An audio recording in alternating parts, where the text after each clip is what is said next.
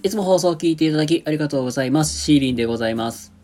ということで、えー今日もね、のんびりと配信していこうと思いますので、よろしくお願いいたします。そして、たくみさん、いつも応援ありがとう。はい、えーどうもこんばんは、シーリンでございます。ということでね、えー本日もね、のんびりまったりだらりと、えーやらせていただきたいなと思います。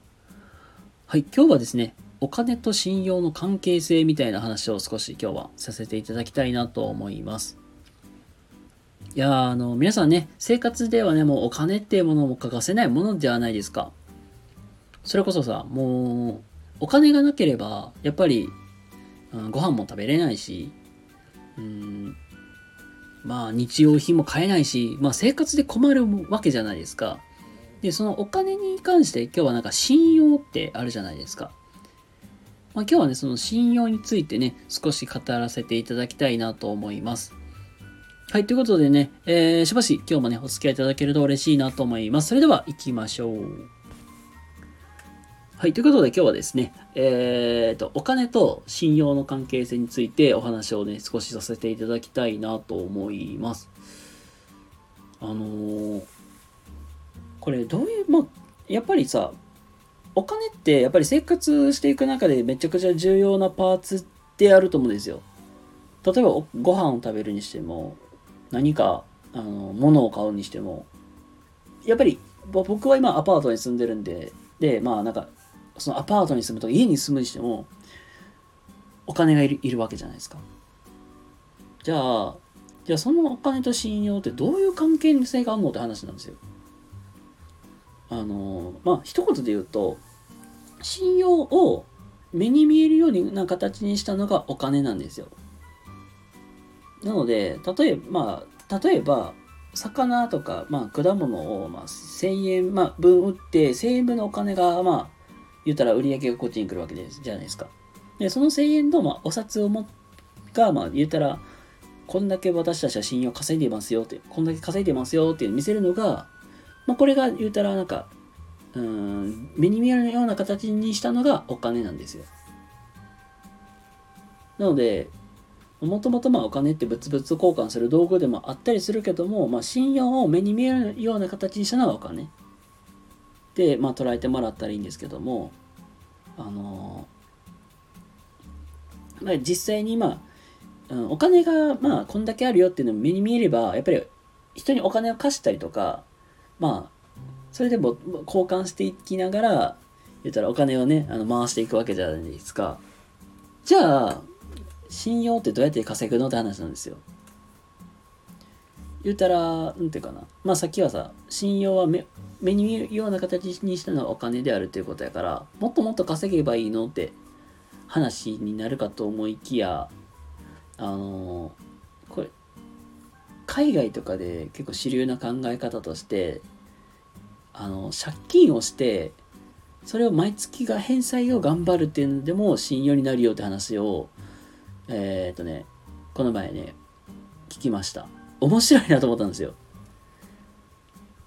普通ねやっぱり信用稼ぐってなったらねお金稼いでるよって見せたりとかさあのちゃんとあのなんていうかなこの人の言われた仕事みっちりやってますよみたいな。なんかそんな感じでなんかアピールするかと思いきや借金なんですよ。もう借金であんまりねいいイメージないと思うんですよね。あのそれこそ、ね、借金してるイコールあこの人お金の使い方荒いんだなとか金遣いどうなってんの？みたいな。って、まあ、結構イメージ持たれると思うんですよ。まあそれかさ例えばギャンブルでめっちゃお金使ってるからなんかすごい性格悪そうみたいな。まあそんなイメージ持たれると思うんですけども違うんですよ。借金をしてそれを毎月じゃあ例えば10万円借金したらその10万円をまあ 1, 1ヶ月1万円ずつ返していくっていうのをやっていけばできるみたいな。これがなんかすごい借あの信用稼ぐっていうのが海外での考え方だそうです。まあこれもねビビるなぁって。借金なんてする勇気ないじゃないですかそのそれこそさ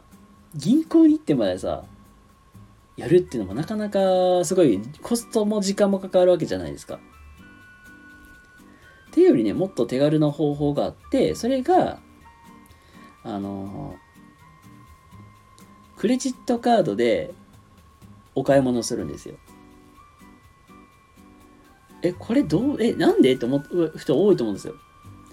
皆さんにクレジットカードおそらく持っていらっしゃる方って結構多いと思うんですけども、クレジットカードでお買い物して、それで毎月ちゃんとお支払いするっていう。ちゃんと。まあ、これどういうことかって今ね、いまいちわからない人もおると思うんですけども、クレジットカード自体もともと、あのー、借金をしてるんですよ。まあ、言うたら、だって、あのー、カードで切って、物を買えるわけじゃないですか。それって一時的にカード会社さんがお支払いしてるわけですよ。で、それを毎月なんか月末とか決まった日にお支払いしてるんで、結局僕たちは一旦クレジットカードで買い物をして借金をしてるわけですよ。で、それを毎月ちゃんと返していってるよって。っていう、まあ、仕組みになってるわけなんですよ。ただ言ったら僕たちは一旦借金をしてお買い物してるってわけなんですよ。まあそれが、まあ言ったら、うんと、例えば、まあリボ払いもそうだし、まあリボはあんまり良くないって僕はよく言いますからね。だったりとか、あとは後払い。今やったらなんか Amazon とかそういうのも後払いごめんなさいね、名前忘れたけど、なんかそんなんできるようになってるんですよね、確か。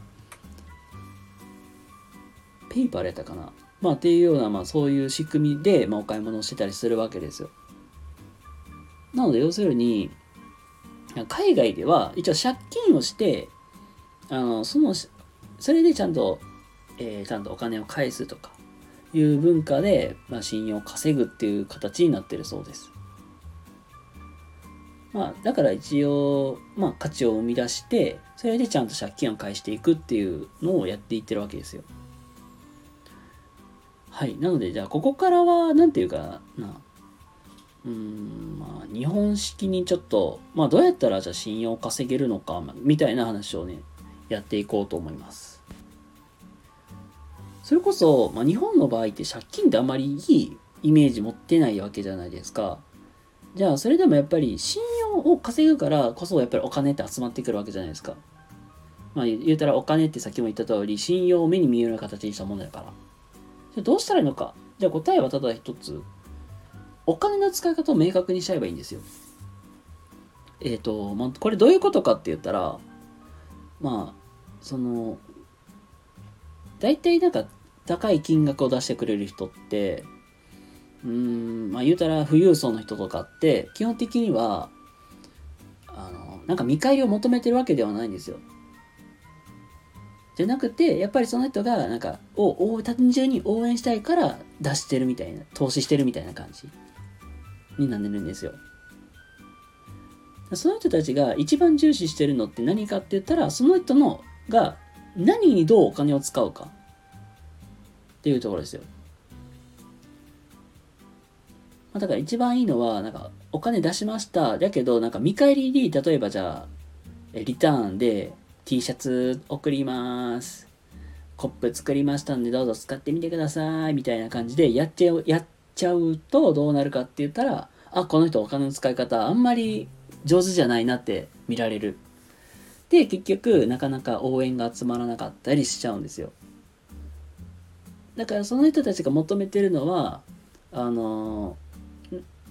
見返りとかじゃなではなくて、その人たちが、ま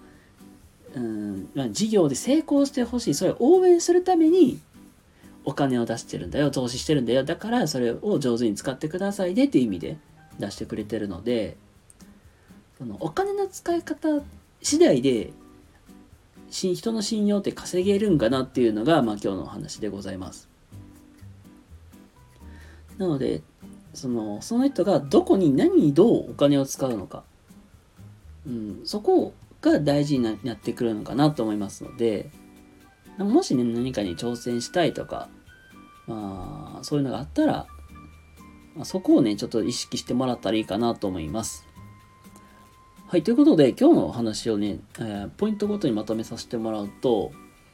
うんと、まあ、海外では基本的に信用を稼ぐっていうのは価値を、なんか借金をして、